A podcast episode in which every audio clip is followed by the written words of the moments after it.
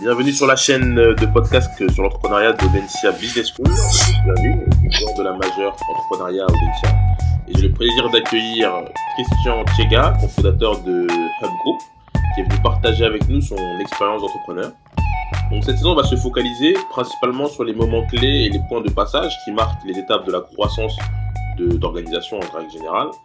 C'est-à-dire comment est-ce que les process évoluent-ils, comment est-ce que l'équipe change-t-elle, comment est-ce que la portée géographique se modifie-t-elle Christian, pouvez-vous brièvement vous présenter et nous présenter votre euh, entreprise? Bonjour, euh, merci Monsieur Zoc. Je suis Christian Chega. Euh, je me définirai comme un entrepreneur et un explorateur globalement. Et, justement, j'ai eu, dans une première partie de ma vie, à monter une structure, une entreprise au Cameroun autour de l'entrepreneuriat de développement. Euh, il portait sur euh, euh, l'agricole principalement et le pastoral, donc une ferme et puis une ferme d'élevage et puis une exploitation agricole.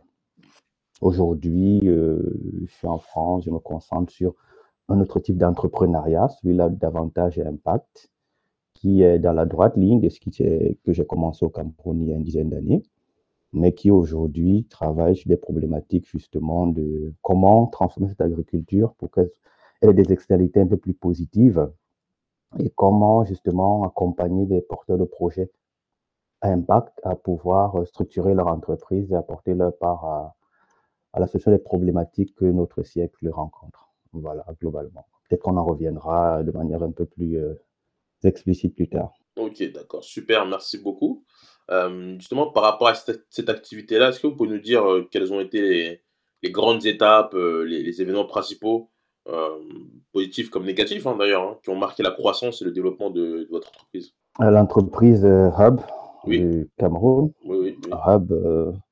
alors, c'était vraiment, j'y suis arrivé de manière, on va dire, un peu accidentelle, dans le sens où j'ai fait une première partie d'études qui n'avait rien à voir avec l'entrepreneuriat. Et donc, en sortie de ces études, justement, je, ne me sentais plus la fibre de continuer parce que ce que j'entrevoyais ne correspondait pas à ce que je J'étais en fait, j'étais un carrefour de ma vie, on va dire un carrefour, comme on aurait bien précisé, d'existentiel, où je me posais justement la question de comment, comment je serais incarné dans ce monde, quelle place je veux avoir dans le monde. Et avant de trouver le métier, il fallait que je trouve d'abord la place. Donc, j'ai euh, terminé cette première phase de mes études et j'ai commencé à explorer un tout petit peu euh, mon pays, le Cameroun. Et c'est donc à la faveur de ces explorations que j'ai dû aller dans le Cameroun profond, dans les ruralités. Et j'y ai rencontré de très belles personnes avec euh, des activités agricoles.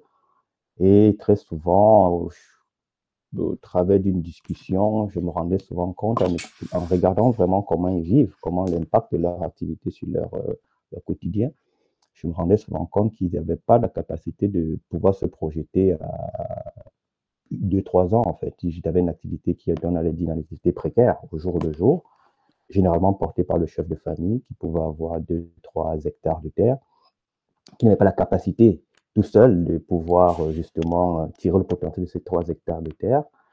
Euh, et qui parfois, s'il tombait malade, l'activité euh, s'arrêtait. S'il avait des enfants qui venaient au monde, il ne savait pas comment gérer ces paramètres pour telle avait une activité. Et donc, on s'est rendu compte que cette problématique n'était pas seulement celle d'une personne, c'était de 2, 3, 4, 5, 6 personnes, bref, d'une communauté. Et donc, je me suis euh, demandé comment, à mon niveau, je pouvais aider ces personnes, euh, étant pas entrepreneur, étant pas agricole, agriculteur, comment je pourrais faire pour leur apporter un peu de visibilité, de sérénité et des perspectives. Et j'ai commencé donc à discuter avec eux, à discuter avec leurs, euh, leurs ambitions, leurs rêves, qui n'avaient d'ailleurs pas, parce qu'ils n'avaient pas la capacité, comme je dis, de se projeter. C'est triste à dire, mais c'est des personnes qui vivaient vraiment au jour le jour. Et, donc, euh, je me suis dit, euh, comment pourrait-on faire pour qu'avec l'existant, ça peut être la terre, ça peut être l'élevage, ça peut être une richesse touristique, comment on peut faire à partir de ça pour créer cette ressource, pour créer un potentiel? Pour créer, pour, créer de la valeur. Donc, euh, comme je dis, n'étant pas expert, j'ai donc convoqué autour de moi des amis qui, aussi tant que moi, avaient peut-être fait des études de mathématiques, de physique, mais l'idée, c'était de pouvoir créer un petit groupe de personnes. On n'avait pas encore trouvé une, une nomination. C'était juste un groupe de personnes avec qui il fallait réfléchir cette problématique. Finalement, je me suis retrouvé seul après, avec, après cette première étape à me dire que bon, je ne savais pas comment faire. Et donc, moi, je leur ai dit, bah, écoutez, moi, je pense qu'avec votre activité, soit faites des groupes, ce qu'on appelle des groupements d'intérêt communautaire, donc, faites des groupes. Ensemble, vous serez plus fort. Donc, comme on dit généralement en Afrique, seul on va plus vite, mais ensemble on va plus loin. Donc, regroupez-vous. Et peut-être à partir de là, on va essayer de voir comment mutualiser les, coûts. On va essayer de voir comment les problématiques que chacun rencontre, on peut les euh, adresser ensemble et trouver une solution. Oui, c'était un discours qui semblait audible, mais les gens, comme toujours, ont besoin de voir. Donc, euh, j'ai dû me demander comment faire pour que je prêche par l'exemple. Et donc, euh, je suis reparti faire une brève formation dans ce qu'on appelle euh, l'élevage de poulets. Et donc, c'est par là donc l'entrepreneuriat va commencer. Donc, j'ai construit tout seul une ferme de, de, de, de 100 poulets. Et j'ai dû me former justement à la, comment on gère un élevage en termes euh, agricoles, en termes de, de, phytosanitaire, en termes de, construction de bâtiments. Bref, très rapidement, il fallait que je démontre qu'avec une, une activité comme celle-là, on peut arriver à avoir euh, de la perspective, on peut avoir euh, un levier. Donc, ça peut faire levier. Donc, ça a pris, on va dire quoi, entre la formation que j'ai faite, la recherche des financements, ça a dû prendre à peu près six mois. Parce que je voulais rapidement aller à, l'essentiel, donc pas trop m'assurer business plan. Oui, je me suis dit, OK, j'ai une idée de ce que ça va me coûter. J'ai une idée de ce que ça peut me rapporter. Et donc, rapidement, très basiquement, essayé de me dire, OK, euh, essayons de faire une première expérience avec 100 poulets, ce qui a été fait, une, expérience très mitigée, parce que, comme toujours, j'ai mis à attendait à me dire, OK, ce sera une, une première expérimentation à partir de laquelle je vais pouvoir améliorer. Donc, euh, il fallait, je me suis rendu très vite compte qu'il fallait que je sois en même temps comptable, il fallait que je sois en même temps euh, le chef d'équipe, il fallait que je sois en même temps euh, celui qui dresse la perspective, il fallait que je sois en même temps celui qui cherche le marché. Donc, les, donc c'était quelqu'un d'assez curieux comme moi, c'était plutôt un beau challenge. Et donc, c'était la première étape. Mhm. C'est la première étape. Mais comme je dis une fois de plus, elle avait vocation à démontrer à ceux qui ont ce type d'activité qu'on peut le faire et puis avoir un peu de dignité et surtout avoir euh, une perspective euh, euh, heureuse parce qu'on se rend compte, on s'est très bien rendu compte, et quand vous faites une étude sur le marché de l'agriculture en Afrique, c'est des, agricultures familiales généralement qui nourrissent les, les, grandes villes. Mmh. Mais ces personnes, quand on repart voir comment elles vivent, elles ne vivent pas assidûment de cette activité. Donc c'était, je trouve, une, une curieuse façon d'être remercié. Donc, je saute certaines étapes. Donc, je suis parti de, 100 poulets. Ensuite, euh, très vite au bout de... J'ai compris, je me suis dit, OK, si j'essaye de gommer les premières erreurs que j'ai faites, je peux rapidement me dire que passant de 100 peut-être à 300, euh, le income sera encore plus grand.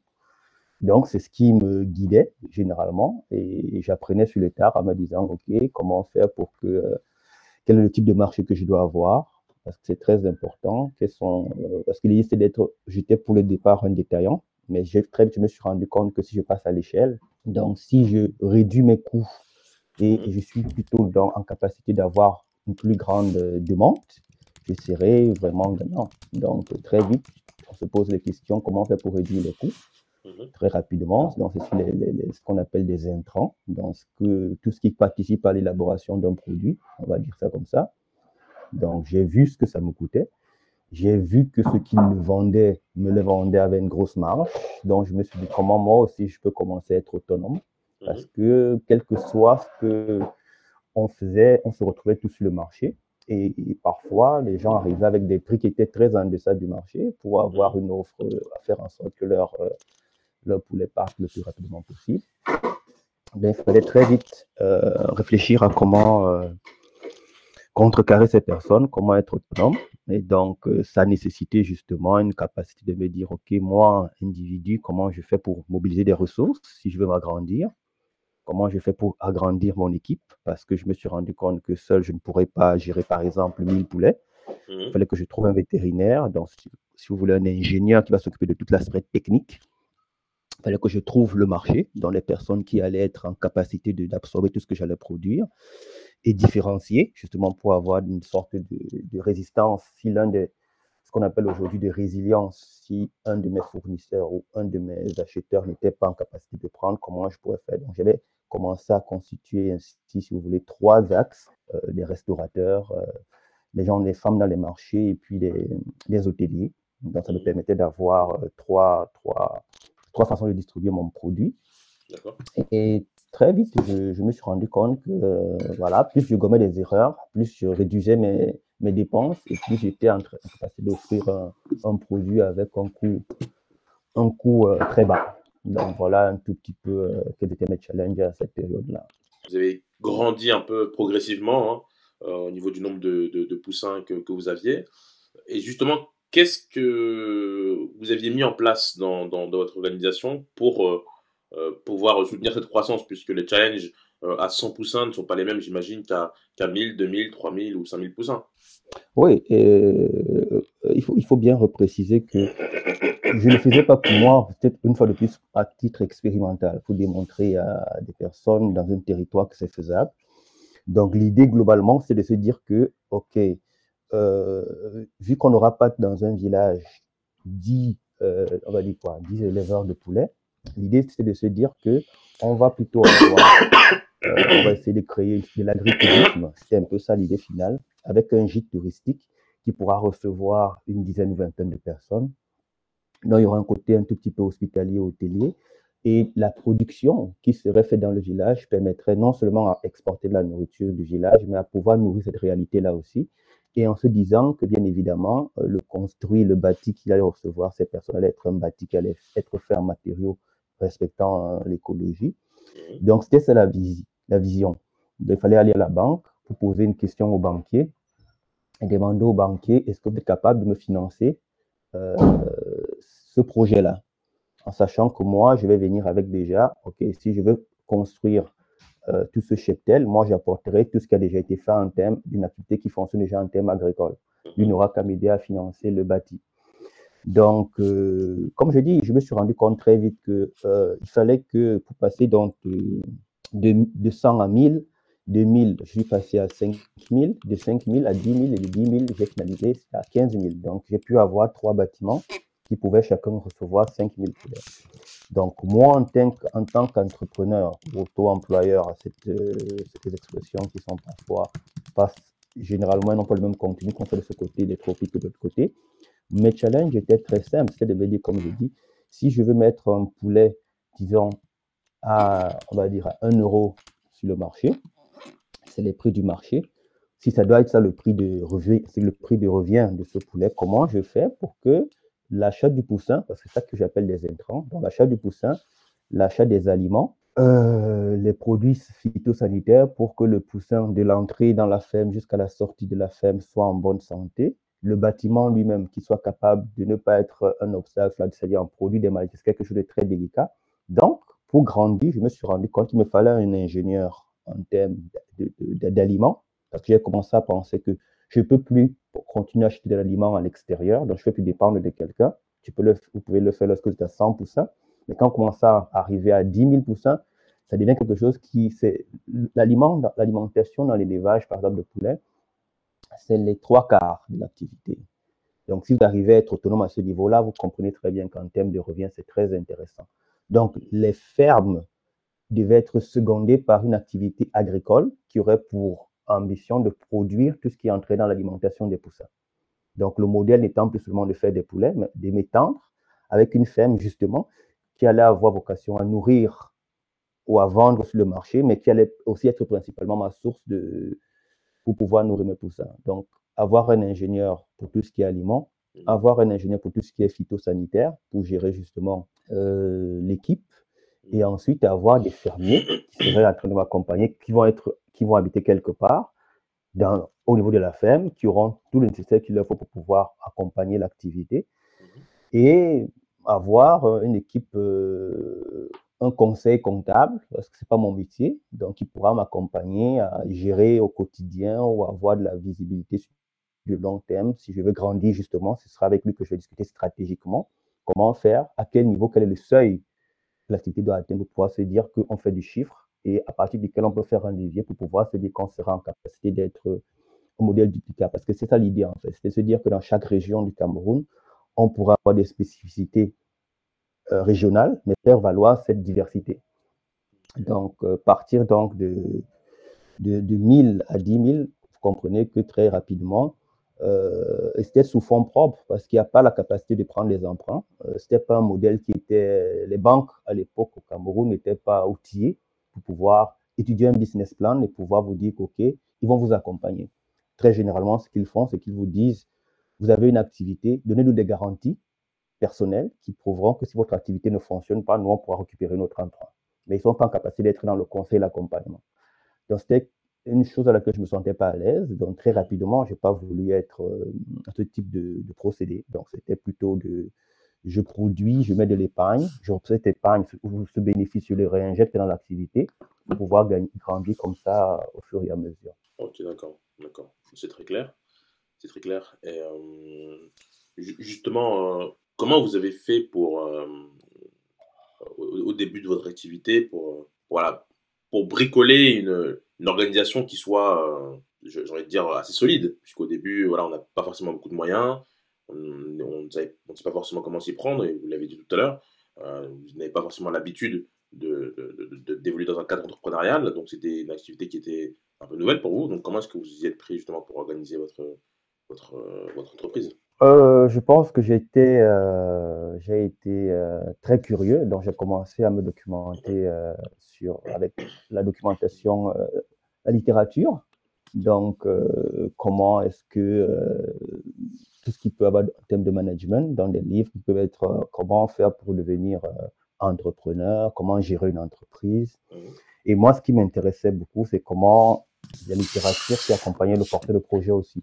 Donc, comment dans nos habitudes au quotidien, comment mesurer son potentiel, comment le faire grandir pour que la discipline qu'on va mettre dans sa vie personnelle, donc créer une routine qui me permette, moi, d'être en capacité d'être au maximum des challenges que je vais rencontrer chaque jour. Donc, il y a un très bon livre qui a été, euh, qui est encore pour moi euh, un livre de chevet qui me permettait justement de voir comment euh, élaborer mes priorités, comment euh, scinder entre priorités urgence, comment organiser ma journée, euh, comment comprendre mon environnement, c'est-à-dire mon écosystème d'activité, savoir identifier exactement quels sont les, tenants, les grands, les grands, euh, ceux qui ont le monopole dans cette activité, qu'est-ce qui fait leur force, et quels sont les domaines dans lesquels ils ne sont pas encore forts et sur lesquels on peut s'améliorer. De toute façon, euh, très vite, je me suis rendu compte que euh, le service, c'était quelque chose qui était manquant. Ça veut dire qu'il y avait une capacité de pouvoir, moi qui étais à, à ce moment un, un, détaillant, ceux qui étaient des grossistes dont chez qui je prenais des, des, produits pour pouvoir faire vivre mon activité, je me rendais compte qu'il y avait beaucoup de laxisme, qu'il y avait beaucoup, il y avait une marge de manœuvre énorme. Mmh. Donc, si je me positionner en termes, moi, de, au niveau où j'avais des difficultés, j'aurais la capacité de pouvoir grandir. Mais pour ça, il fallait que moi, je me structure d'abord tout petit.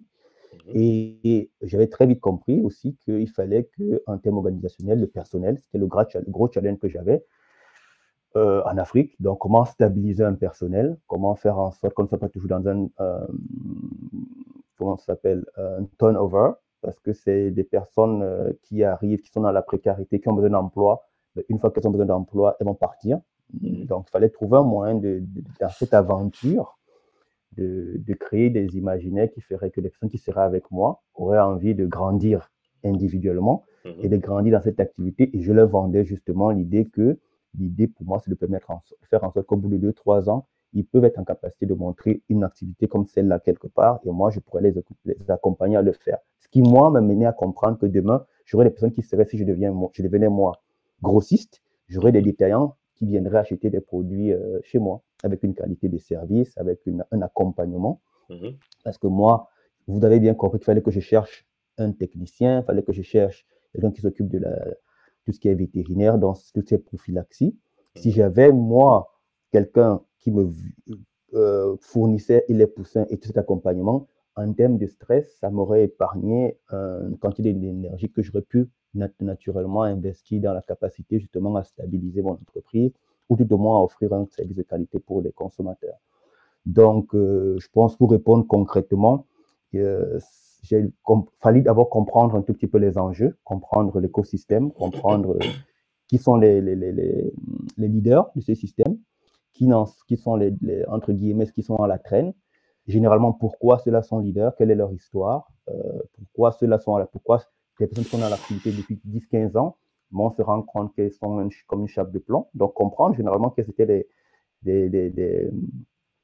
était, le plafond de verre que beaucoup de personnes rencontraient. J'ai dû faire des, regarder des séminaires, euh, aller justement rencontrer même des personnes que je trouvais que le modèle, pour lesquelles je trouvais que le modèle était excellent, ou que le service n'était pas excellent, mais aller les écouter pour comprendre quelle était leur vision et comment euh, me placer dans cette vision pour pouvoir stratégiquement euh, proposer quelque chose d'alternatif. Donc, en termes organisationnels, j'ai dû travailler, c'est pour terminer, répondre concrètement, j'ai dû travailler en termes organisationnels à pouvoir trouver moi un mode de fonctionnement qui me convienne. En termes conjoncturels, il fallait que je comprenne un tout petit peu l'écosystème et ses réalités, ses défis, il y a plus de parties prenantes. Et ensuite, une fois que j'avais ces équations-là, la, la, la, solution, pour moi, le challenge, c'est de comprendre comment je, je, me positionne pour que, dans, à terme, je puisse être aussi un acteur euh, dans ce, dans ce domaine-là. D'accord, d'accord, très bien. Et, vous avez parlé précédemment d'un livre de chevet, euh, on peut savoir lequel c'était? Alors, alors c'est un livre qui s'appelle Les 7 habitudes de ceux qui réalisent tout ce qu'ils entreprennent. D'accord, de Stéphane Hercové. C'est ça, c'est ça. C'est un livre qui pour moi était assez, euh, assez intéressant parce que, comme je le dis, moi, j'intéresse autant aux porteurs de projets qu'aux projets et ça répondait à ces problématiques. Parce que généralement, l'entrepreneuriat, personnellement, je trouve qu'un entrepreneur qui est détaché de ce qu'il entreprend, euh, c'est très compliqué. Et je pense que l'entrepreneuriat, c'est un, une philosophie de vie. Euh, une, ça mobilise, tout le monde ne peut pas devenir entrepreneur. Euh, donc, il y a une, de mon point de vue, une capacité à s'identifier en termes de ses talents, de ses faiblesses, et de voir si on est capable, parce que c'est vraiment une aventure euh, qui est parfois périlleuse. Mais personnellement, comme j'aime l'aventure, j'aime les découvertes, ça me convenait bien de me dire que j'apprends chaque fois que j'échoue. Et pour moi, l'échec n'était pas quelque chose de, de rédhibitoire, en fait. C'était quelque chose qui était pour moi porteur d'un enseignement nouveau. D'accord, super, très bien. Très bien. Et justement, euh, dans, ce projet-là, quelles ont été les personnes à l'origine du projet, euh, les, fondateurs, euh, les, conseillers que vous avez pu avoir ou bien des mentors? Les personnes, le projet est né, comme je dis, tout seul, dans le sens où je me questionnais sur ma vie et donc c'est quelque chose qui est personnel. Et lorsque je me suis dit que je vais expérimenter cette entreprise, j'ai un ami qui faisait des études en Italie sur le management territorial et donc euh, développement territorial. Donc, euh, on a compris que euh, l'idée de pouvoir accompagner les gens, même si ce n'était pas encore quelque chose qui était courant en Afrique, un développement territorial à partir des populations locales, euh, c'est quelque chose qui nous a finalement, on s'est dit que ça nous intéresserait et en fait on dit que travailler ensemble, ce serait intéressant. Donc on a mobilisé euh, nos efforts. On a justement, comme je disais tout à l'heure, essayé de voir comment on fait une sorte d'étude comparative pour savoir tous les deux qu'est-ce que chacun apporte en termes de, faiblesse et de force, qui fait quoi. Donc nous étions deux. Il, a, vivait principalement en Italie, mais revenait constamment au Cameroun. Moi, j'étais au Cameroun. Donc, on a commencé à travailler. Et c'est là, justement, que le, projet n'était plus uniquement euh, à portée individuelle. C'était à se dire, comment on fait justement pour que c'est un rayonnement, que c'est un impact sur un territoire. Donc l'endroit où nous étions implantés, comment mobiliser toutes les personnes qui font la même activité autour pour qu'on crée une sorte d'économie circulaire même déjà, mais que c'est un impact aussi sur les populations, euh, sur toutes les élites, on va dire, euh, qui, euh, qui jalonnent ce type d'environnement. Donc, en termes de, de partenariat, c'était ça, c'est un ami. J'ai toujours, pour moi, l'entrepreneuriat, c'est une aventure humaine. Et j'ai toujours adoré construire avec des personnes qui me sont chères parce que c'est un rêve qu'on partage, c'est un rêve qu'on a en partage. Donc, c'est un ami et c'était très agréable pour nous de, de mettre notre amitié au service d'un projet. En termes de mentors, euh, il n'y en avait pas euh, concrètement. Sinon, peut-être dans les familles, des deux, trois personnes qui peuvent croire en vous et vous encourager dans les efforts que vous pouvez faire. Euh, mais en termes de mentors, on va dire projet ou thématique, il n'y en avait pas. Et je ne sais pas quelle était la troisième question. fondateur, euh, conseil, mentor, donc. Oui, c'était ça, c'était ça les fondateurs, euh, mmh. les conseils. Euh, c'était beaucoup plus la littérature qu'on cherchait chaque fois à lire pour pouvoir chacun voir comment s'améliorer. Les mentors, il n'y avait pas, il y en avait pas tant que ça. D'accord, ok. Ok, très clair. Très clair, merci. Et justement, au niveau de l'évolution de, de l'équipe, vous en avez parlé un peu brièvement tout à l'heure, mais comment ça s'est passé euh, quand l'équipe a grossi euh, Est-ce qu'il y a eu des nouveaux associés dans, l'entreprise Est-ce que vous avez recruté des, personnes Est-ce qu'il y avait de nouveaux conseils Comment ça s'est passé? On n'avait pas de nouvelles. L'équipe, l'équipe, c'est ça qui était très drôle parce que au départ, quand moi, je parle de mon expérience familiale, quand j'ai approché ma famille pour leur dire que je fais dans l'agriculture, mmh ça a été, euh, on a failli me bannir de ma famille. Quoi. Tu as fait des études, euh, pourquoi tu veux devenir agriculteur? On disait paysan ou bien planteur. Euh. Donc, il y a eu une grosse période de solitude. Et je pense de son côté aussi, il disait, tu vis en Italie, pourquoi tu veux rentrer au Cameroun, faire quelque chose qui est loin? Parce qu'on nous éduque en Afrique pour être des intellectuels, donc il n'y a que du mmh. cérébral, et on a toujours tendance à penser que ceux qui sont manuels, entre guillemets, c'est des personnes qui ont peut-être raté leur vie ou qui n'ont pas les capacités d'être euh, totalement euh, utiles à la société. Mhm. Donc, ça a été quelque chose de très, très compliqué, mais euh, ça nous a permis tous les deux de se dire qu'on avait quelque chose à prouver déjà à nous-mêmes, à nos familles, mhm. et progressivement, passant de 100 à, 500, de 500 à 1000, les gens commençaient à se dire, oh, est-ce qu'il ne serait pas intéressant qu'on vous apporte un peu un soutien financier? Parce que ce que vous faites est en train de, ça semble intéressant, mais bon, nous, on apporte, on peut mettre nos billes. Donc, c'était vraiment pas du soutien, mais c'était un peu comme de la, on va dire quoi, de la love money, quoi. C'est dire, mm. OK, on vous apporte ceci. Même love money qui pouvait être intéressé quand même. C'est dire, OK. Au départ, on se disait tout le temps, euh, non, on est bien, on a, comme je dis, on n'a pas pris à la banque, on ne prend pas dans les familles parce qu'on privilégie justement les relations familiales. Peut-être un jour, s'il y a vraiment un gros déploiement, peut-être dans un type d'activité, peut-être qu'on on mettra cette ingénierie que, entre guillemets, nous avons développée au service d'autres choses. Donc, l'idée, c'était justement de se dire, OK, lorsqu'on passera de 15 000 à autre chose, où on deviendrait justement des, des producteurs, parce que c'était là l'échéance, c'est dire, OK, euh, moi, je vais voyager pour venir euh, ici en France. Non, je termine d'abord la question que vous voulez poser autour de l'équipe. L'équipe, dont nous sommes restés les deux, deux managers de l'équipe on s'est partagé le, travail. Il y a un qui était dans la stratégie et un qui était beaucoup plus dans le, la, conduite au quotidien. Donc, euh, on a fonctionné comme ça. On a fait adjoint un conseil en termes, euh, pas financiers, mais comptables, parce qu'il fallait qu'on nous apprenne à gérer bien, ne pas, ne pas mélanger les comptes personnels et les comptes de l'entreprise. Et puis, euh, en termes de recrutement, c'était aussi magnifique parce qu'on se rendait compte qu'on avait une équipe pratiquement de trois techniciens, donc des gens qui sont sortis des écoles, un monsieur qui était retraité, c'était une très belle aventure aussi, qui nous apportait le soutien en termes justement de, il a fait dans la recherche euh, génétique, euh, génétique recherche euh, végétale, donc et animale, donc il nous apportait en, termes de constitution de produits alimentaires, nous avait apporté son soutien, donc il était salarié chez nous. On avait deux, on va dire quoi, deux phytosanitaires qui étaient aussi des personnes qui étaient salariées avec des, on va dire quoi, des, des, des véhicules pour se déplacer.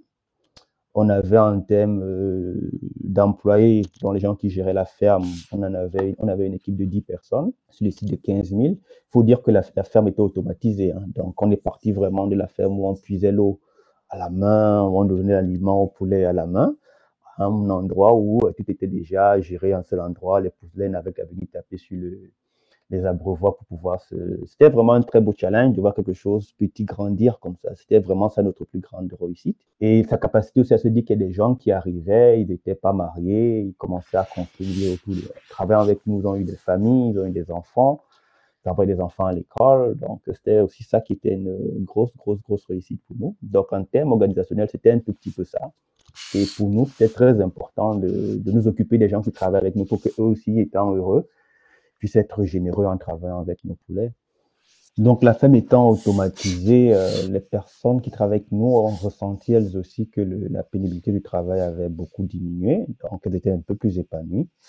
un peu plus heureuses de, travailler. Elles apprenaient. Et comme je disais, l'idée pour nous, c'était d'en accompagner quelques-uns. On en a d'ailleurs accompagné deux à monter leur propre ferme. Et, jusqu'aujourd'hui, nous sommes toujours en contact.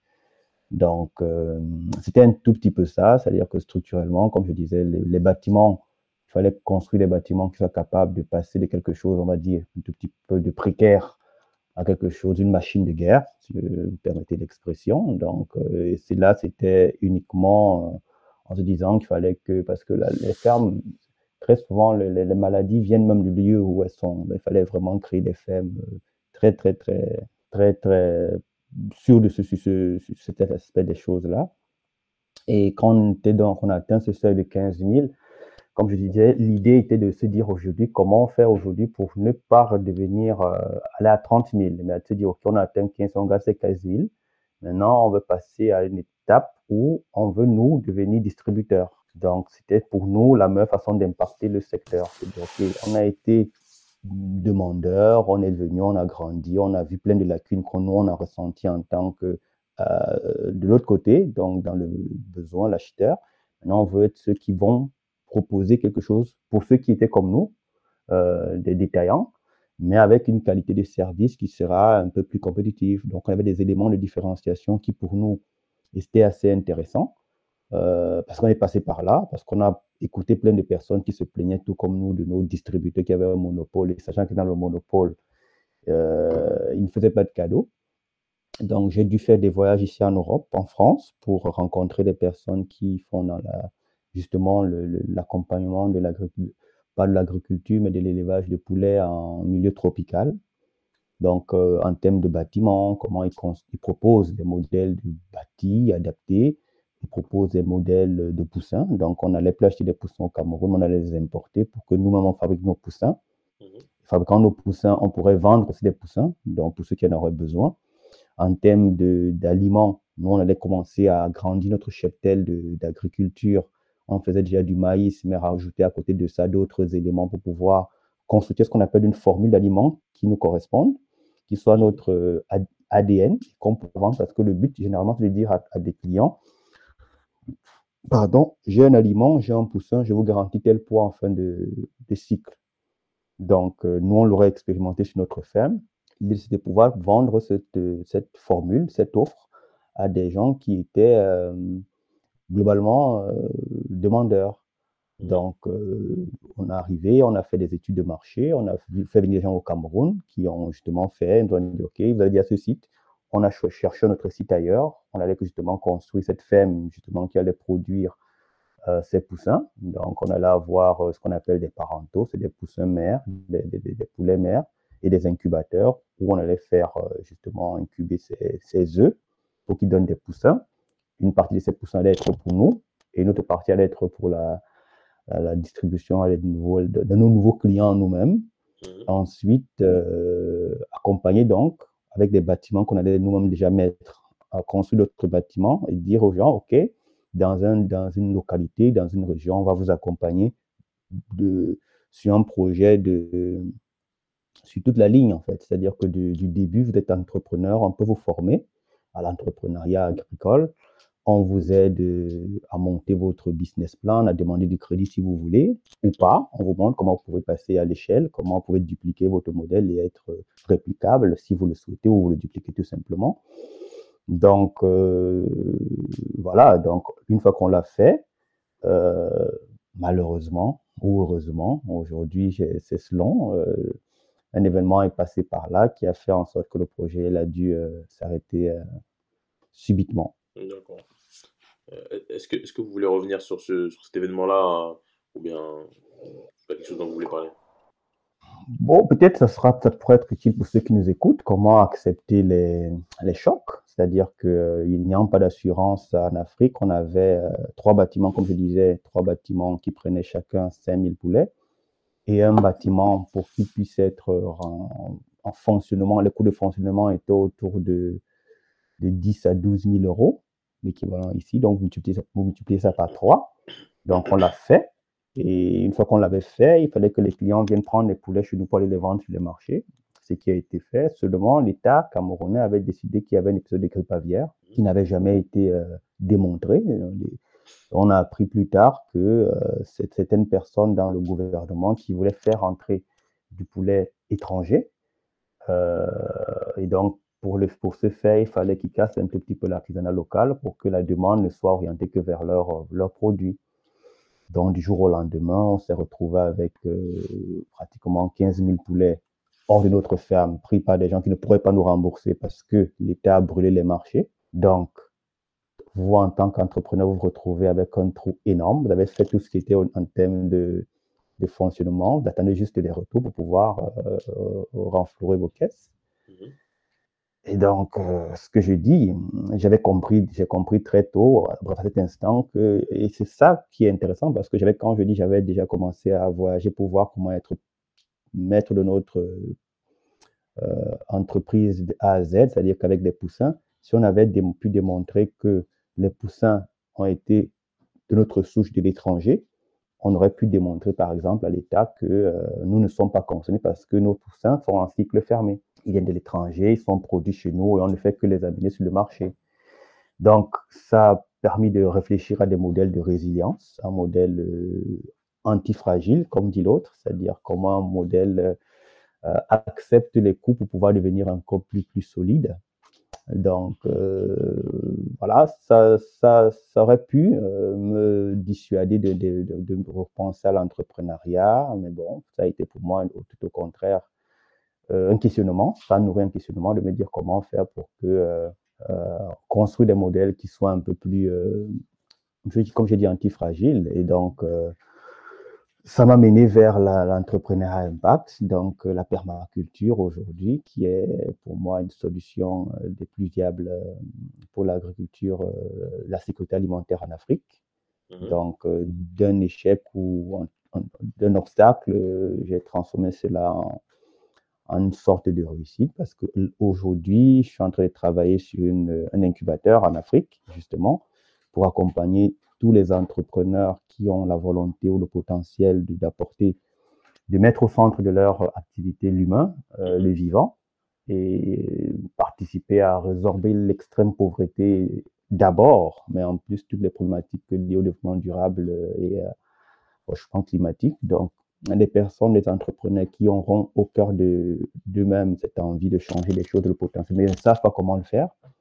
L'incubateur est mis en place pour pouvoir les accompagner, de bout en bout à pouvoir euh, structurer de telles entreprises, euh, de pouvoir avoir la viabilité déjà économique, d'avoir euh, un impact social et surtout un impact environnemental. Donc, je ne vais pas dire que j'aurais souhaité que ça arrive, mais c'est arrivé et voilà comment j'ai choisi d'affronter cela.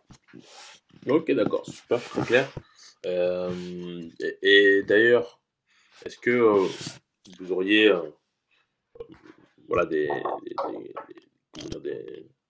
des, conseils sur comment est-ce que vous avez, euh, euh, au fil de votre activité euh, passée, amené votre entreprise d'un démarrage local à un démarrage un peu plus global, si, je puis dire. Parce que j'imagine que vous avez commencé localement, comme vous l'avez dit tout à l'heure, et comment est-ce que vous avez fait évoluer justement votre, la portée de votre entreprise au niveau des débouchés commerciaux, etc. Par exemple? Euh, le conseil, je ne sais pas si ce serait un conseil, ce serait un tout petit prétentieux, mais je vais dire, euh, parler de mon expérience, sachant que la l'antenne de l'expérience n'éclaire que celui qui la tient, donc chacun fera ce qu'il voudra. Mais euh, la première chose que j'avais en tête, de me dire comment faire pour être impactant. Et donc, pour être impactant, il fallait que je réfléchisse à un modèle qui sera rapidement, comment dire, euh, scalable très rapidement. Donc, euh, comment il pourra de manière systémique répondre à des problématiques. C'est-à-dire que j'adresse une problématique, mais la solution que j'apporte peut avoir un impact sur d'autres problématiques. Donc, c'était ça la vision que j'avais. C'est pour cela qu'on partait justement d'une ferme, mais la ferme avait vocation à répondre à des problèmes d'emploi, à mmh. des problèmes de sécurité alimentaire, à des problèmes de développement local. Donc, euh, une fois que je regardais la chose comme ça. C'était ça qui était ma boussole. Donc, à chaque fois, c'était de me dire comment faire pour être le plus impactant possible. Donc, euh, si je réponds à cette question, c'était justement de dire euh, quel type de modèle, justement, modèle euh, économique, mais surtout de modèle d'activité d'entreprise qui aura, sa, qui aura en son sein cette capacité d'avoir une progression organique. Donc, déjà, organiser le sens où je ne vais pas toujours prendre de l'argent à l'extérieur pour garder le monopole en termes stratégiques. Mais aussi euh, en termes de, de scalabilité et, duplicabilité. Donc, c'est dire que très rapidement, on voudrait que les, apprendre des erreurs, parce que vous avez bien compris que partant de 100 déjà à 1000, il y a plein de, de, de, de trous dans la raquette. L'intérêt, c'est de comprendre comment faire justement pour que chaque la prochaine activité dans le prochain cycle m'apporte à m'améliorer. Donc, euh, le cycle d'après, cycle, c'est 45 jours dans une ferme? Donc, comment passer chaque 45 jours à une sorte d'amélioration, autant en tant que porteur de projet, donc comment moi, en termes de compétences, je grandis, mais comment mon, organisation va aussi grandir? Donc, très rapidement, toujours comprendre comment faire pour qu'on recrute la bonne personne, comment faire pour qu'on cerne bien le besoin, Comment on fait pour comprendre qu'on que euh, on grandit, mais il ne faudrait pas que le, je ne vais pas dire des adversaires, mais que la concurrence ne nous sente pas venir parce que c'est un environnement qui est très compétitif, mmh pas dans le bon sens. Donc, comment faire pour euh, avancer sous les radars, en fait? Donc, euh, ça a été ça qui a été vraiment un leitmotiv. l'autre, je dis l'autre question, c'est je dirais, tomber amoureux. C'est un peu ça que je peux donner comme conseil. Tomber amoureux de sa problématique. Euh, donc, un entrepreneur, de mon point de vue, devrait tomber amoureux de sa problématique, pas de sa solution. Parce qu'en fait, font très vite l'erreur d'être amoureux de sa solution, ce qui fait qu'on ne se demande pas toujours si elle répond aux besoins, parce qu'on a juste envie, de manière égotique, de se dire, je veux être celui qui a apporté cette solution. Mais lorsqu'on tombe amoureux de sa problématique, on tombe amoureux d'avoir des personnes qui ont cette problématique, on essaie de les comprendre, et on les invite dans la co-construction de la solution qu'on va leur apporter. Donc, on a un peu plus de garantie, pas toujours de certitude, mais un peu plus de garantie que la solution répondra à quelque chose de réellement nécessaire. Donc, euh, ça, c'est ce que je peux dire. Peut-être je finirai en disant que, en termes de responsabilisation, euh, je pense que les entrepreneurs d'aujourd'hui ne sont pas ceux d'il y a 50 ans de l'école de Chicago qui avaient pour seule ambition de créer du profit, les entrepreneurs d'aujourd'hui, je pense qu'ils devraient être en capacité de se poser la question de est-ce que mon activité me servirait uniquement moi, Winzok, et donc euh, elle n'aura pour seul but que d'ajouter de l'agitation à l'agitation du monde, ou est-ce que mon activité prend en sorte les problématiques du monde et dans sa raison d'être, elle euh, cherche justement à apporter une solution aux, problématiques que les, la société, la problématique du siècle. On les connaît aujourd'hui. Donc, euh, ça peut sembler marginal de le dire dans une école de commerce, mais je crois que euh, même si ce n'est pas dans un effet de mode, c'est exactement que je disais tout à l'heure que le, porteur de projet doit lui-même déjà être euh, amoureux de son problème, être habité par cette problématique et la vivre au quotidien, pas dans, le sens où il doit vivre le problème, mais vivre, commencer à vivre la solution qu'il va proposer aux gens. Et il doit lui-même autant le produit qu'il vend que le produit qu'il va apporter. Et j'entends bien ne pas faire une confusion avec tout ce qui est juste du management de la personne. De la personne hein. Ce n'est pas uniquement de ça dont je parle, c'est-à-dire venir vendre des, entre guillemets, ce qu'on appelle des influenceurs. Ce n'est pas de ça dont je parle, mais c'est de dire soi-même être euh, la vitrine de ce qu'on est en train de, de vouloir mettre sur le marché. Donc, en termes de responsabilisation, euh, je pense qu'aujourd'hui, tout à l'heure, on parlait de croissance, mmh comprendre qu'est-ce qu'on appelle croissance. Dans l'école de Chicago, justement, la croissance euh, a toujours amené les entreprises, les entrepreneurs à confondre euh, augmentation et croissance. Mmh je pense qu'aujourd'hui, on doit comprendre que la croissance doit viser aussi l'amélioration. Ça veut dire que ce n'est pas juste ce qu'on a hérité de notre ami Descartes, c'est dire que faire être maître possesseur de la nature, donc prendre la nature comme étant une ressource, mais au contraire nous dire que nous sommes euh, au service de la nature. Notre employeur, c'est la nature. Donc, une fois qu'on a ça, on peut faire de l'argent. Hein, pour ceux qui veulent faire de l'argent, on peut être influent et c'est vraiment le but de faire un de l'argent, d'avoir un impact social et d'avoir un impact environnemental. Donc, J'espère n'avoir pas été très long, mais c'est un, tout petit peu moi ce qui m'anime au quotidien. Hum, donc, comment je prends ma part à partir de l'entreprise que je crée ou des entreprises que je vais créer, comment ces entreprises prennent leur part des problématiques du monde? Et vraiment être à l'écoute de la problématique. Euh, voilà, et je pense que hum, je pense que c'est un peu ce que je peux avoir comme en partage. je pense que c'est un peu ça. D'accord. Bon, du coup, tu as, déjà embrayé sur la... Vous avez déjà embrayé, excusez-moi, sur la, sur la question finale. Euh, mais peut-être que vous auriez encore quelques petits tips, des conseils à donner justement aux entrepreneurs et entrepreneurs qui nous écoutent euh, afin de, piloter leur croissance, peut-être. Oui, c'est ce que je dis. La, croissance, c'est vraiment comprendre. C'est comme, et c'est ça le, le, but de l'entrepreneur. que l'entrepreneur, euh, en même temps, il doit être à l'écoute de du marché, de son environnement, et en même temps, il doit pouvoir être, euh, comme on dit, drivé par euh, quelque chose de valeur, qui a de la valeur, euh, pas quelque chose qui, comme je dis une fois de plus, qui est vide de sens, mais qui peut être, peut avoir une valeur commerciale, quantitative. Donc, ne pas toujours rester dans le mesurable.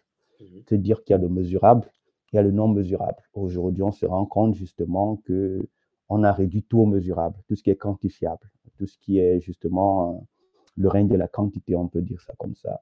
Donc, essayez aussi d'aller vers le qualitatif. Le mmh. qualitatif, c'est justement ça. C'est est-ce que dans mon entreprise, l'humanité gagne quelque chose dans mon entreprise? C'est pas est-ce que les, mon produit va avoir beaucoup de vues ou sera trop acheté. Oui, il peut être très acheté. Il peut avoir même euh, faire rentrer beaucoup d'argent, mais il ne tire pas ce qu'il y a de mieux qu'il y a de, je ne vais pas dire bien parce que très, ça peut être relatif, mais ce qu'il y a de, grand dans l'humanité, l'humanité dans les personnes. Donc, euh, je, je, le dis parce que, comme je l'ai dit tout à l'heure, c'est ce type d'entrepreneur que moi, aujourd'hui, je suis en train de rechercher et que je vais être, essayer d'accompagner en Afrique. Donc là, on est dans un incubateur où on est en train de créer un prototype pour, pour des pédagogiques pour à la fois accompagner le porteur de projet. C'est très important justement, parce que ce porteur de projet sera en capacité, pas seulement de se dire qu'il a une solution, mais il devrait être aussi un leader dans, son, dans sa communauté. Mhm. Et le leadership, c'est toujours mieux que le management.